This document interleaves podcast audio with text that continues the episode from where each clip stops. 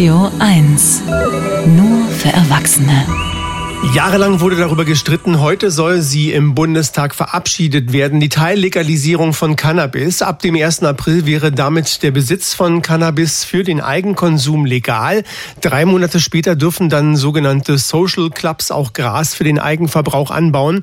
Berlins SPD-Innensenatorin Iris Spranger ist sich sicher, dass die Arbeit für Polizei und Behörden durch die Legalisierung nicht weniger werden wird. Wenn es eine Freigabe gibt, dann muss diese Freigabe auch kontrolliert werden.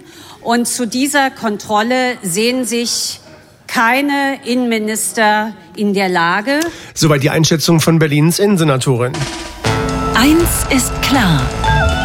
Der Kommentar mit Iris Seiram. Sie ist Korrespondentin im ARD Hauptstadtstudio. Guten Morgen, Iris Seiram.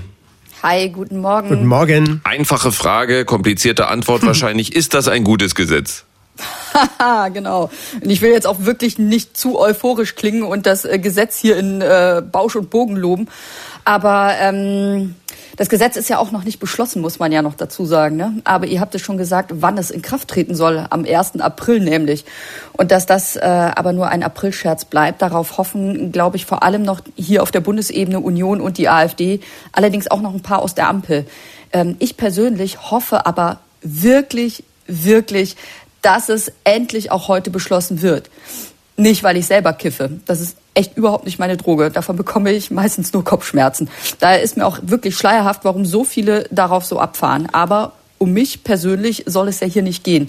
Und ich laufe durchaus mit offenen Augen durch die Welt und auch Berlin. Also ich versuche es zumindest mit meinen minus fünf Dioptrien wird das äh, immer schwieriger.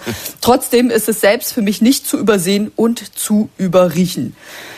Vielleicht in Berlin nicht so heftig wie während der US Open in New York letztes Jahr, wo die Droge ja bereits legal ist, als Kurt 17 so gerochen haben soll wie Snoop Dogs Wohnzimmer. Aber es reicht ja schon aus, um zu erkennen, dass es ein tatsächliches Verbot hier in Berlin und auch überhaupt in Deutschland, glaube ich, nicht mehr gibt, beziehungsweise gar nicht mehr durchsetzbar ist.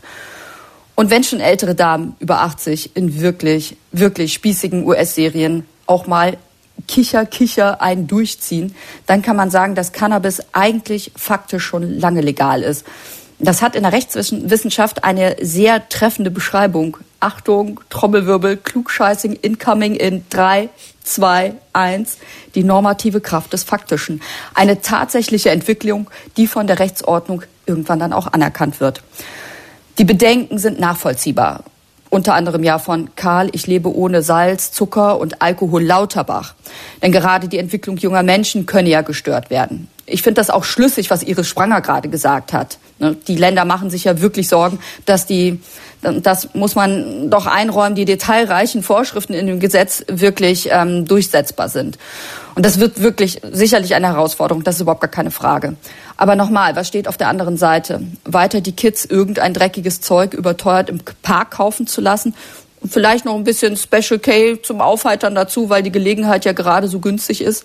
Wie viel Manpower bei der Polizei geht für, gehen für diese unzähligen Grazien drauf? Und das noch, das muss man wirklich sagen, mit wenig Erfolg. Der Görlitzer Park, gleichzeitig auch Friedhof bester Hoffnungen einiger Innensenatoren. Wie viele eigentlich harmlose Kiffer sind nochmal mit der Justiz in Konflikt geraten? Also das Gesetz, das heute zur Abstimmung steht, das mag nicht perfekt sein, aber es ist vielleicht ein Schritt raus aus der langjährigen Realitätsverweigerung in der Drogenpolitik. Und hey, wenn es, wie er hofft, den Schwarzmarkt trockenlegt, es gibt in einigen Ländern durchaus Modelle, in denen die Abgabe besteuert wird. Also vielleicht lässt sich so ja auch das ein oder andere Haushaltsloch irgendwann schließen. Win-win, würde ich sagen. Der Freitagskommentar mit Iris Seiram aus dem ARD Hauptstadtstudio. Vielen Dank.